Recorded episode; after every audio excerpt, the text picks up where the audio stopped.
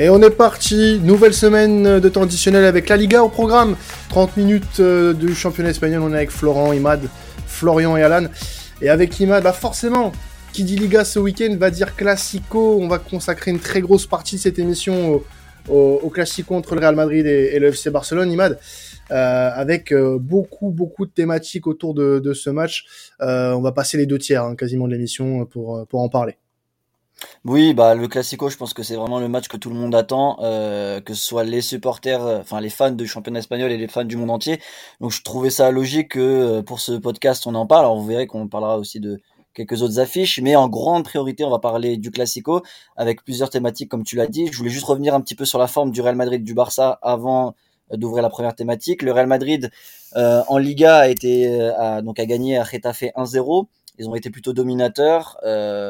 Bon, ils ont, ils ont trouvé la faille une seule fois, euh, mais ils ont quand même euh, montré leur supériorité face à eux. Après, il y a eu un match nul face au Shakhtar en, Ligue des Champions, un peu poussif, mais le Real avait fait tourner un petit peu son effectif. Benzema venait de revenir contre le Shakhtar justement à ce moment-là. Et il faut noter aussi que Courtois euh, est absent depuis un moment et il est très incertain pour le Classico à l'heure où on parle. Donc c'est aussi une donnée à, prendre en compte. Du côté du Barça, bon, euh, euh, depuis le retour de la trêve, c'est des victoires euh, très poussives contre le Celta Vigo, contre Mallorca. et puis en Ligue des Champions, ça va pas fort. On, l'a vu encore contre l'Inter deux fois. donc voilà, niveau moral, c'est c'est pas le, top pour le Barça en, en, ce moment. Il y a un manque d'efficacité et on voit que lorsque on n'arrive pas à trouver Lewandowski, bah ça commence à être très compliqué pour le Barça. Et du coup, ça amène la première thématique que je voulais aborder avec vous. Forcément, quand on parle de, de Barça Real, il y a les deux stars euh, dont on parle, dont on a envie de voir le, premier duel, c'est Lewandowski-Benzema. Alors forcément, le début de saison est tronqué par le fait que Lewandowski fait un super début de saison en Liga. Benzema a été blessé. Euh, Lewandowski en est à 9 buts en 8 matchs et Benzema a 3 buts en 5 matchs, ce qui est quand même aussi euh, une bonne chose. Je voulais savoir pour vous, est-ce qu'il y en a un des deux qui va se détacher lors de ce classique au dimanche et plus largement lors de la saison de Liga? Je pense qu'on en avait déjà un petit peu parlé euh, dans un euh, en début de podcast saison. en début de saison et, c'était en fin d'émission on parlait de, de, de je crois d'Iglesias et, euh, et d'un autre buteur dont j'ai plus le nom. Iago Aspas exactement. Où on disait que bah les deux finiraient très certainement un des deux finirait sur le podium et les deux derrière Lewandowski et peut-être Benzema si son corps le laissait tranquille je pense que depuis euh, ce podcast-là, euh, bah, notre avis n'a pas forcément beaucoup changé. Euh, on était tous à peu près unanimes sur le sujet. Je pense que Lewandowski euh, devrait, sur la saison, prendre les devants, bien évidemment. après, sur le match, ça peut être tout à fait différent. Tu l'as dit, il y, a la, y a la forme du Barça actuel, même s'il a fait un très bon match hein, contre l'Inter, c'est pas la question. il plante un doublé, enfin très bon match. Je m'entends par les stats. Hein. il a été en difficulté sur la première période notamment. Euh, et ça peut aussi jouer là-dessus le fait que bah, le Barça a passé une sale semaine avec ce, match face à euh, face à l'Inter, cette double confrontation et cette possible élimination de, la phase de poule de Ligue des Champions euh, qui interviendrait dès la semaine prochaine. Mais en tout cas, au niveau moral, c'est vrai que bah, le Real part avec une longueur d'avance et que bah, Benzema pourrait potentiellement en profiter. Ouais. Pour moi, la différence entre Benzema et Lewandowski, c'est que les... on dit que Lewandowski, il a fait un bon match quand il marque, alors que Benzema, il a pas forcément besoin de marquer pour faire un bon match parce qu'il est beaucoup plus, euh, mm. il est beaucoup plus intéressant dans le jeu et il est beaucoup plus, euh... enfin, il participe beaucoup plus au jeu et c'est dans leur qualité naturelle. Hein. C'est pas pour juger du, du tout Lewandowski. C'était pareil au, c'était pareil au Bayern, mais euh, je pense que euh, en vrai, je pense que les deux vont avoir euh, vont avoir du mal. J'ai peut-être un petit avantage sur Benzema parce qu'en fait la défense euh, du Barça, il y a des absents et on l'a vu hier contre l'Inter, elle, fait peur. Enfin, Lotaro, il a fait un sacré match parce que il y avait y avait pas grand chose en face sans manquer de respect aux, défenseurs du Barça. Mais euh, je pense que c'est pour c'est pourquoi Benzema a peut-être une petite longueur d'avance, c'est par rapport aux absents en face. Ouais, ouais, ouais, je suis complètement d'accord. Euh, c'est sûr. En plus, c'est voilà, c'est c'est un duel au sommet, etc. Le, le Classico, il a vraiment besoin d'affrontements à distance comme ça entre Lewandowski et, et Benzema. Après, faut pas oublier que Lewandowski, il adore un jeu contre le Real. Hein. Il a marqué 6 buts en 8 matchs, si je dis pas de bêtises. Donc c'est c'est quand même une super perf. Hein. On a en tête forcément le, quadruplé à Dortmund, mais mais c'est des c'est des stats qui sont en sa faveur. Tandis que Benzema, lui, en, en Liga, du moins, c'est c'est seulement 7 buts en 25 matchs. Après, comme l'a dit comme l'a dit euh, Florian, euh, c'est vrai que Benzema, il a pas forcément besoin de de marquer pour briller. Donc ça, là, je pense que ça va être vraiment un duel euh, hyper intéressant et surtout que les, les, deux équipes doivent euh, absolument gagner euh, au-delà du, du, prestige. Ouais, bah, ouais. de toute façon, juste, je, voulais, c'est vrai que j'ai oublié de le redire, mais euh, l'enjeu est, est, grand pour les deux équipes puisque de toute façon ils sont tous les deux à égalité de points, premier égalité de points, ça se joue à la différence de but. Donc effectivement, ils vont devoir compter déjà sur leur armada offensive, globalement euh, euh bien étoffée des deux côtés, mais forcément les deux vont devoir sortir leur épingle du jeu pour pouvoir donner la victoire à leur équipe. Alors comme vous l'avez dit, moi j'ajouterais aussi que euh, on l'a vu avec Lewandowski, malheureusement, et je vais pas paraphraser ce que vous avez dit, effectivement, Lewandowski, son, son, sa qualité première est d'être buteur. Il a essayé contre l'Inter de dézonner par moment. Euh, il a quand même manqué de réussite dans ses centres. Au final, il met quand même un doublé à la fin. Moi, je suis assez mitigé sur son match euh, de mon côté aussi. Finalement, il finit avec deux buts, mais c'est vrai que sa performance n'est pas forcément incroyable la Liga lui réussit plutôt bien. C'est là où on va l'attendre, je pense, ce Classico, et je pense que il va vraiment vouloir euh, euh, vraiment montrer toute son étoffe justement contre le, le, Real Madrid. Après, si le Real Madrid a une grosse défense, enfin le muscle bien comme on a vu avec l'Inter, ça risque d'être compliqué pour lui effectivement. Et, euh, comme l'a dit Florent, Benzema face à la défense du Barça aura peut-être plus de chances de, de marquer, de, de faire un bon match une chose me fait peur par rapport à ce que tu dis, c'est qu'en effet, j'ai l'impression que Lewandowski va vouloir à tout prix marquer son, le match de son empreinte.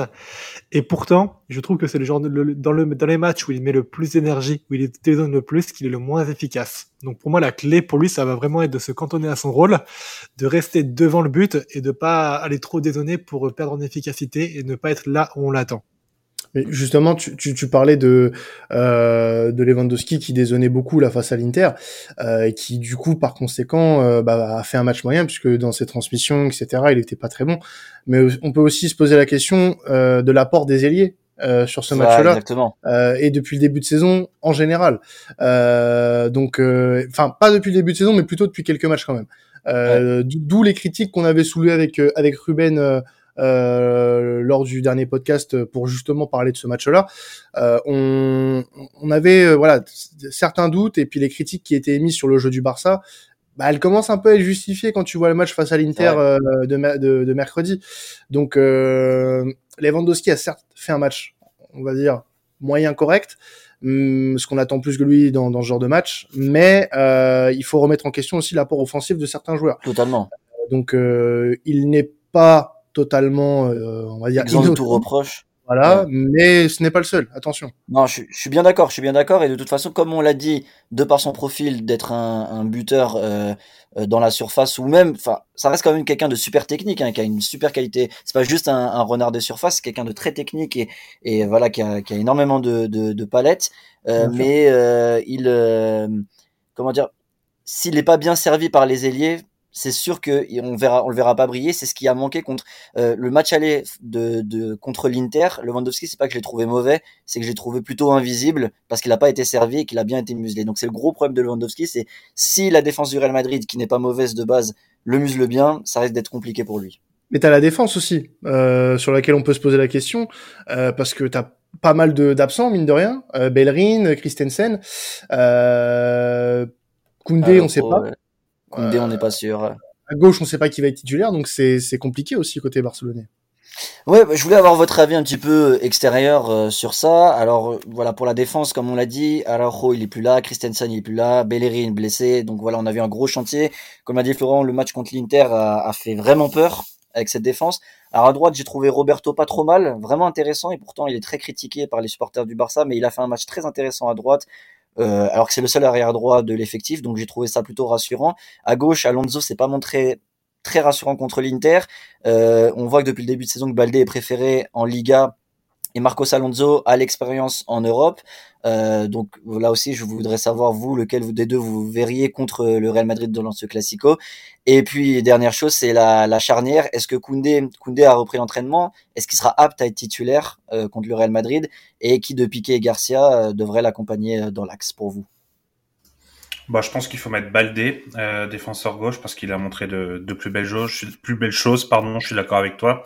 Surtout que les ailiers du, du Real Madrid sont plutôt rapides, donc euh, je pense que Baldé ça correspond un peu plus.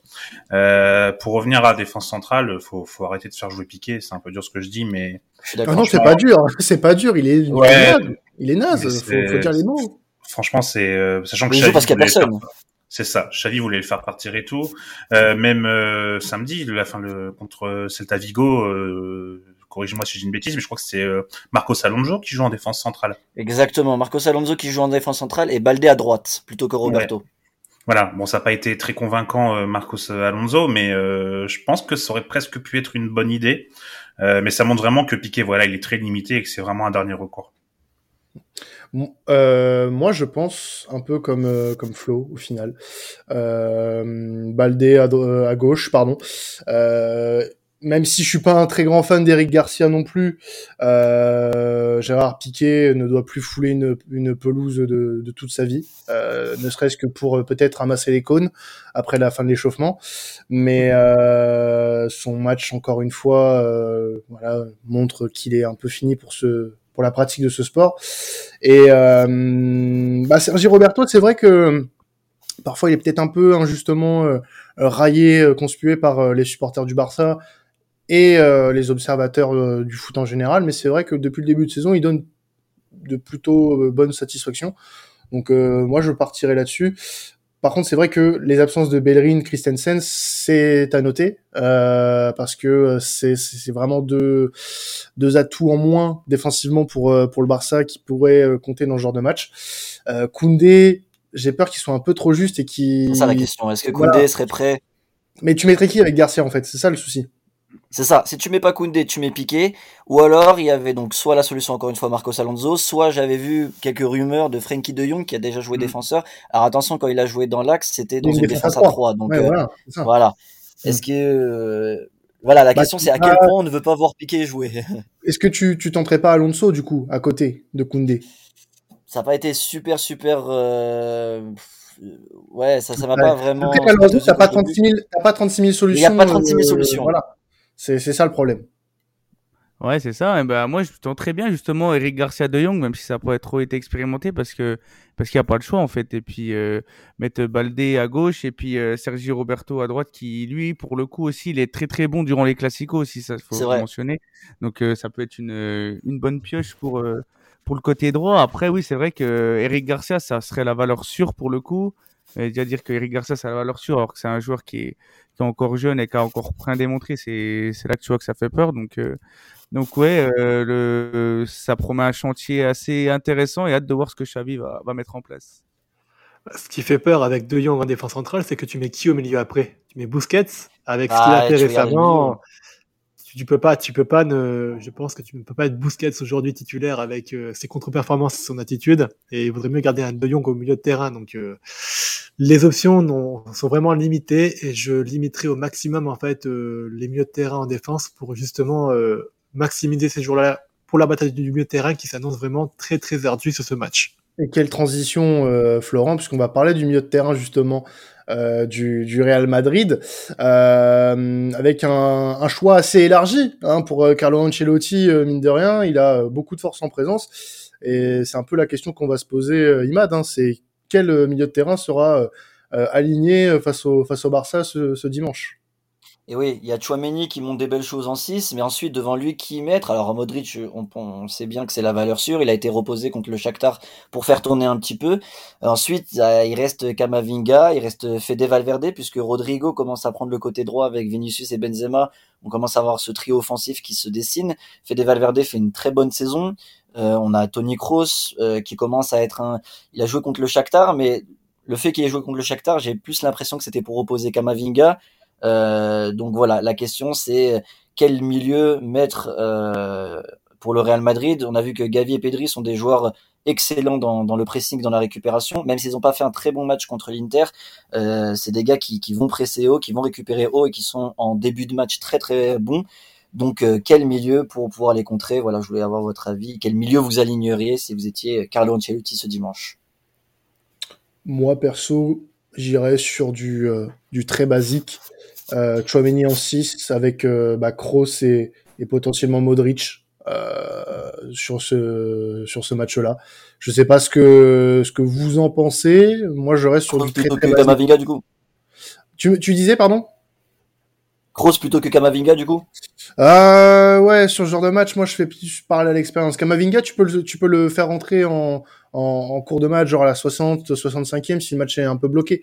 Mais euh, moi, pour moi, ce genre de match, tu dois le, tu dois le laisser à des, à des, à des mecs d'expérience. C'est primordial.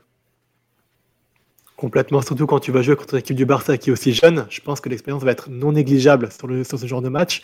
On sent d'ailleurs que le Barça a un peu de mal du fait de sa jeunesse, euh, de son effectif et de ses joueurs dans les gros matchs. Et avoir des joueurs euh, beaucoup plus tauliers et des cadres, je pense, en face d'eux, ça risque de leur compliquer la tâche. Donc euh, je suis d'avis avec Quentin. Faisons confiance à Kroos, faisons confiance à Modric. Et puis après, Kamavinga pourra rentrer plus tard en cours de match. Mais il faut rester avec les valeurs sûres, surtout sur un match aussi important et déjà décisif dans la saison. Je me permettrais juste de dire que au Barça, il vaut mieux pas que ce soit les joueurs d'expérience qui jouent, puisque on l'a vu contre l'Inter, c'est ces joueurs-là qui ont un peu planté le Barça.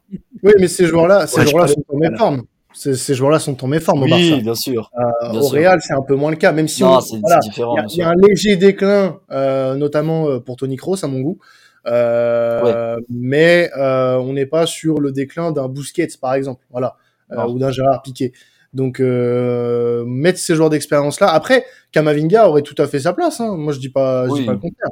Euh, c'est juste que c'est un choix. Euh, voilà, c'est plus des préférences là. C'est subjectif. Euh, Kamavinga pourrait très bien fitter dans, dans ce milieu de terrain. Il y a pas de problème. Je pense qu'il a, il a, il a les épaules pour jouer ce genre de match. Maintenant, si tu me demandes de choisir, c'est vrai que moi, dans ce genre de match, je privilégierais, je privilégierais pardon, toujours euh, bah, les joueurs d'expérience. Peut-être, alors que c'est un petit peu bête de ma part, mais euh, pour moi, il faut, il faut cette notion d'expérience dans, ce genre de rencontre. Euh, Peut-être à privilégier sur les joueurs euh, en forme euh, du moment. Donc, euh, c'est des choix aussi à faire euh, tactiques et des choix d'hommes à faire. Donc, ça peut être compliqué parfois sur ce genre de, de, de euh, de partie de terrain où tu as en plus tu voilà tu as Mini Kroos Modric Valverde Kamavinga euh, c'est c'est top d'avoir ce choix là c'est vraiment le choix du roi donc maintenant, euh, à lui de, de, composer le meilleur milieu de terrain pour euh, bah, empêcher le Barça d'exister, tout simplement. Mais je pense que quoi qu'il arrive, il aura de quoi faire. Je me fais pas, de, je me fais pas de soucis pour eux. Euh, Est-ce qu'on passerait pas au prono, tout simplement, de ce match avant de passer à autre chose? Bien, allons-y. À vous l'honneur. Bah, je vais commencer, tiens, tant que j'ai encore la parole, tant que j'ai encore ce, ce, fameux micro. Euh, allez, euh, je vais donner un petit 2-0 au Madrid.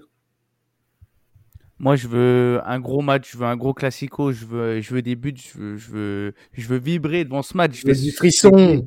Je veux des frissons, je veux, je veux bouillonner. Non, je vais dire un 3-3. Allez, 3-3 avec euh, des buts euh, de joueurs qu'on n'a pas l'habitude de voir, euh, de voir marquer. Je vois bien Chouamini et je vois bien, euh, je vois bien, je vois bien Gavi.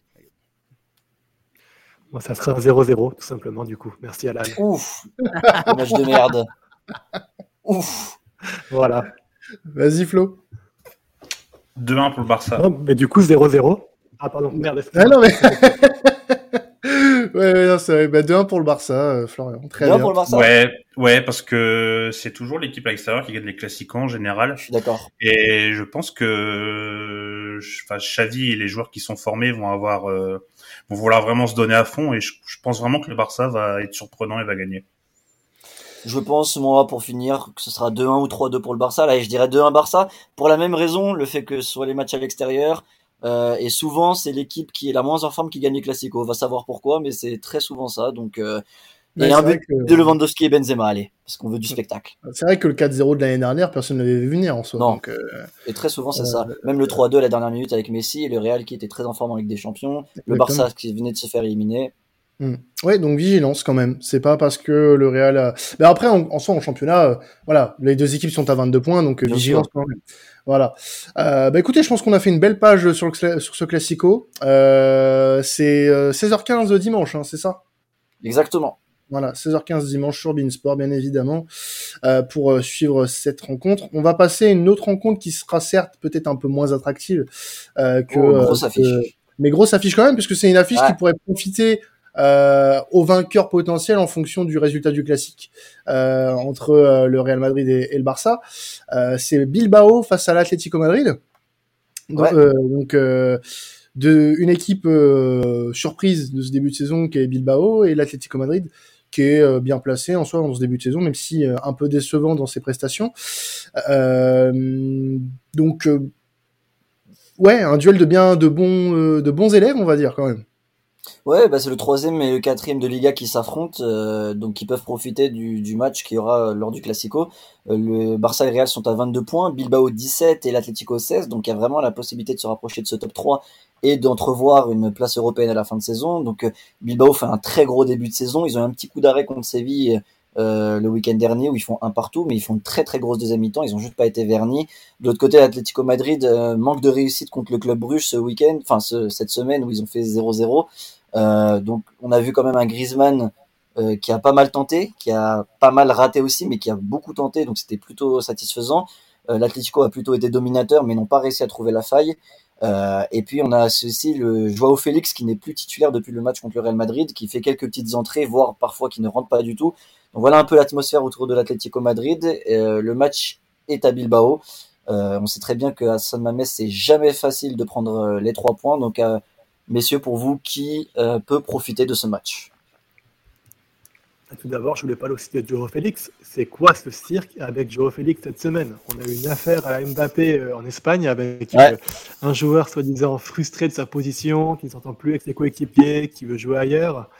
Euh, été vraiment très déçu en fait de, de voir euh, ce comportement-là et des, ces, choses-là sortir sur lui parce que c'est un joueur qui a pleinement de talent mais qui manque cruellement de maturité parce que à quelle heure tu vas remettre en question euh, Diego Simeone et à quelle heure tu vas commencer à être on va dire un peu insupportable avec tes coéquipiers? Et c'est un peu caractéristique de l'Atlético j'ai l'impression d'une équipe qui vit parfois assez mal et qui a tendance un peu à s'empoisonner la vie. Et c'est leur pourrait leur porter préjudice justement sur ce match-là qui est très important. Donc voilà, je voulais faire ce petit Google sur Félix. J'espère que les choses euh, se régleront, puisqu'apparemment il veut partir cet hiver. Je ne vois pas partir cet hiver. Aucune équipe ne pourra se permettre de le recruter. Donc, euh, à voir. Mais je suis pessimiste pour l'Atlético en tout cas. Ouais, je suis pareil, je suis en, je suis en phase. Moi, je pense que Bilbao va gagner parce que c'est déjà San Mames, ils sont toujours très forts et euh, bah, c'est une équipe qui joue super bien, hein, donc euh, je les vois bien, je les vois bien gagner. Et pour revenir à Félix, euh, je suis d'accord avec avec Flo. D'ailleurs, à l'entraînement aujourd'hui, il a fait il a fait un chute, donc quand il a marqué un but, donc qu'est-ce que ça veut dire? Mais en tout cas, je trouve que c'est un peu un manque de maturité de faire ça. Mhm. Alors, je peux juste corriger Flo. Ouais sur le chute, en fait, c'était une blague qu'il a fait avec De Paul que tu vois hors caméra, en fait. De Paul euh, fait genre qu'il le voit pas et qu'il l'entend pas, et du coup, il fait le chute par rapport à ça. Ah, ok. C'est juste une petite blague entre coéquipiers. Mais bon, vu, vu l'atmosphère actuelle, c'est vrai que ça sert mal, quoi. Ouais. C'est ça. C'est ça, c'est vrai.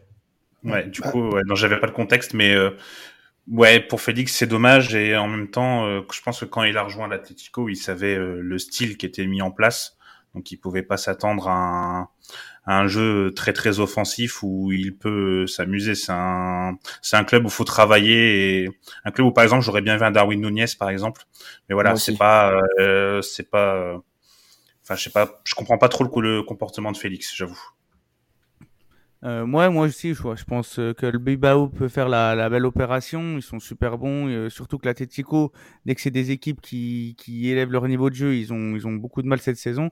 Euh, mais faut aussi noter que Griezmann, ça y est, il a enfin acheté de la part des, des, des Colchoneros, donc il va pouvoir euh, il va pouvoir jouer plus longtemps maintenant. Peut-être que ça peut être lui le, le facteur X qui relance un peu la machine de, à Madrid parce que là le l'équipe est vraiment en, manque de en manque de, de force et euh, voilà, je pense que c'est une très bonne nouvelle pour les Colchoneros.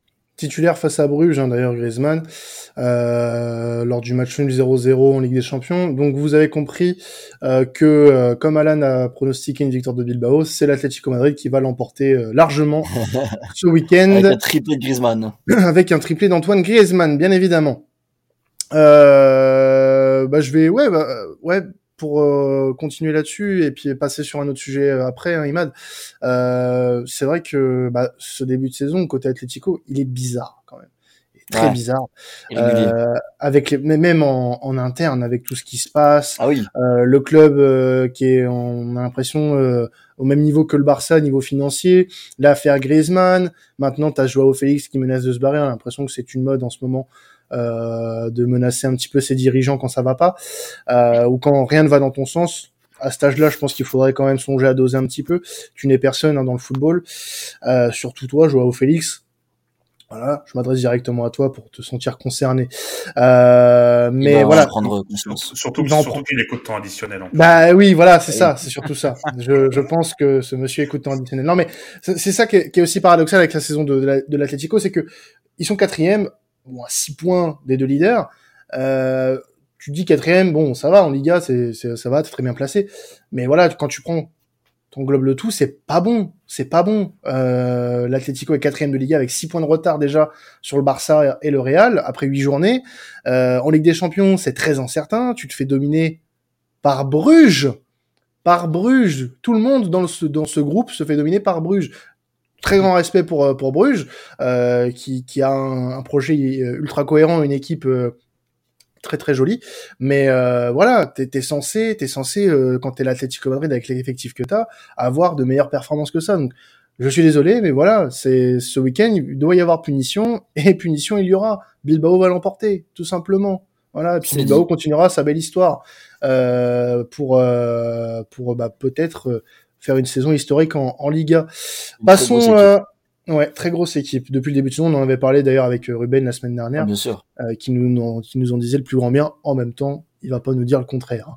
euh, grand supporter de Bilbao qu'il est. On, on passe à, à, la dernière rencontre qu'on va traiter euh, un peu euh, longuement. C'est Mallorca face à Séville. Donc mhm. euh, Sampaoli qui va euh, connaître euh, à nouveau un match avec le FC Séville. Il est arrivé la semaine dernière hein, au club, on le rappelle. Euh, on avait on avait parlé de lui dans l'épisode de la semaine dernière avec des mots que j'ai eu bon euh, envers ce monsieur que je pense toujours. Mais voilà, est-ce que est-ce que pour toi, enfin du coup, tu voulais nous parler un petit peu de la dynamique qui pourrait insuffler au Sévillan C'est ça, parler un petit peu. Alors effectivement, il vient d'arriver la semaine dernière. Je voulais faire un, un bilan, c'est un peu rapide, mais de un peu premier aperçu de ses premiers matchs, qui étaient des gros matchs. Un match justement contre Bilbao à domicile et un match à Dortmund en Ligue des Champions. Les deux matchs se sont soldés par un match nul où le FC Séville a mené au score et a été rattrapé par la suite. Euh, ce qu'il faut savoir, c'est que contre euh, euh, le, Bilbao, il a gardé un peu l'équipe habituelle. Et contre le Borussia, il est passé à une défense à 3 qui était assez intéressante, euh, avec le retour de Marcao. Euh, et Tanguy Nyonzu a repris un peu plus confiance, donc il était aligné dans cette défense à 3. Et puis il y a Carmona qui est avec eux, euh, et qui fait un bon début de saison et qui a permis cette défense à 3 plutôt solide. Ils ont moins concédé contre le Borussia qui est quand même, qui leur a mis quand même 4 buts le premier match. Donc après voilà, il est encore tôt pour prendre des pour faire un bilan de, de cette équipe avec Sampaoli. Mais voilà Sampaoli c'est une équipe qui connaît bien le FC Séville les entraînait en 2016-2017 euh, il avait fait une bonne saison avec eux. Il est parti parce qu'il devait prendre la sélection argentine. Mais euh, il avait fait quand même un bon passage chez eux. Et puis euh, on sait qu'il a des grandes ambitions cette saison. Il vise euh, Gerson de l'OM alors après bon ça va être compliqué pour lui de le recruter à mon avis vu que vu le contrat qu'il a signé là-bas. Mais on sait que voilà Sampaoli vise certains de ses anciens joueurs pour pouvoir euh, étoffer cette équipe de Séville. Il a des ambitions avec cette équipe. Les, Séville est actuellement 18e. À quel point êtes-vous euh, optimiste du, du, FC Séville de, de Sampaoli Est-ce que vous les voyez atteindre le top 10, le top 6, une place européenne? Quel est votre avis là-dessus? Déjà un top 6, ce serait pas mal. Ce serait énorme. Je vais pas plus loin, j'ai déjà dit tout le fond de ma pensée la semaine dernière. la parole aux autres. Non mais tout va vraiment dépendre du mercato qui va ouvert cet hiver, parce que là, l'effectif tel qu'il est est beaucoup trop limité pour avoir des ambitions. Alors après, si tu me dis qu'ils vont recruter en défense prioritairement et qu'ils vont se renforcer un peu sur ce secteur-là, peut-être qu'à ce moment-là, on pourra parler de top 6, de top 10, mais euh, aujourd'hui, euh, ils doivent se concentrer sur le maintien, qui est déjà pas chose aisée à mon avis. Et puis mhm. on verra après euh, quels joueurs ils arriveront à attirer avant de parler d'ambition. Parce qu'il ne faut aussi pas oublier que le mercato risque d'être compliqué aussi côté Séville au vu de la situation financière du club. Oui, mais après, déconnons pas, ils sont 18e aujourd'hui, mais euh, c'est pas censé durer cette situation quand t'es le FC Séville. Bah, j'espère, j'espère, mais on sait jamais. Hein. Et, voilà, pour rebondir sur la piste Gerson, euh, bah, s'ils mettent les 30 millions qu'on demande, pourquoi pas hein Voilà, euh, du côté de l'OM, euh, moi 30 millions, je l'amène à l'aéroport, il hein, n'y a pas de problème. Euh, enfin, même un peu plus, 35, allez, 35 parce que bon. Sacré négociateur il y a 25 millions quand même de poser sur la table de base à Flamengo. Donc bon, si tu peux mettre 10 millions de plus, euh, bon, pourquoi pas. Mais bon, euh, en tout cas, c'est pas ça c'est pour moi c'est c'est c'est difficile à dire. Euh, Séville est aujourd'hui 18e. Euh, il faut qu'il se relance au plus vite. Mais euh, j'ai euh, j'ai mis encore énormément de réserves sur le projet Sampaoli à Séville. C'est déjà ça. Tu les vois pas jouer le maintien toute la saison? Non, non plus. Mais je les vois pas euh, pour autant euh, être un compétitif pour l'Europe. Là, vu le début de saison, c'est mort. Il y a tout à reconstruire du côté de Séville et c'est c'est catastrophique. Comment en deux ans tu peux passer d'un potentiel titre à ça? C'est c'est quand même dramatique. Moi, c'est pareil, je les vois pas dans le top 6 euh, parce que bah, déjà il y a les trois gros et euh, je pense que Villarreal et Bilbao et le Real Betis sont mieux. En tout cas, leur projet est plus cohérent, donc je les vois pas être top 6. Euh, pour revenir à Sampaoli, euh, sans voilà, moi sans le sans le critiquer, je pense que c'est un bon entraîneur, mais le problème c'est que c'est un projet qui est en reconstruction et on mise sur un mec qui au bout d'un an part. Et ça, c'est dommage, je trouve, pour Séville. Alors peut-être qu'il va rester à Séville, mais en tout cas, l'histoire nous montre qu'en général, il reste pas très longtemps. Donc, euh, bah oui, non, non, mais ne faisons pas de plan sur la comète avec ce monsieur. Hein. C'est, c'est pas possible. Tu peux pas te projeter à long terme en fait avec Sampaoli. C'est impossible. C'est, il est trop, il est trop instable en tant que, en tant qu'homme déjà et, et en tant que coach. C'est, tu peux pas faire confiance sur le long terme à un, homme qui a de telles fulgurances en fait. C'est pas possible. Euh, enfin des fulgurances fulgurance dans le terme négatif, hein, bien sûr. Euh, mais voilà, en tout cas, je vais arrêter de, de le flinguer parce qu'on va dire que, que je suis haineux envers lui maintenant. Bon. Euh, en tout cas, euh, bon, il y a une belle journée de Liga malgré tout, même si euh, le, le programme va uniquement euh, se concentrer sur le classico. mais en tout cas, bon, il y a quand même des matchs intéressants. On va s'arrêter là pour la Liga cette semaine, hein, messieurs. On a fait le tour, je pense, avec de très beaux matchs Certes, il y a le Classico, comme on l'a dit, mais en tout cas, on va vivre une très belle semaine. Donc, euh, bah, n'hésitez pas à rester avec nous, hein, puisque vous avez encore euh, de belles demi-heures de, championnat à découvrir avec nous, euh, avec avec toute l'équipe. Et puis, bah, pour la Ligue 1, on se retrouve la semaine prochaine pour un nouvel épisode. C'était temps additionnel. Ciao tout le monde.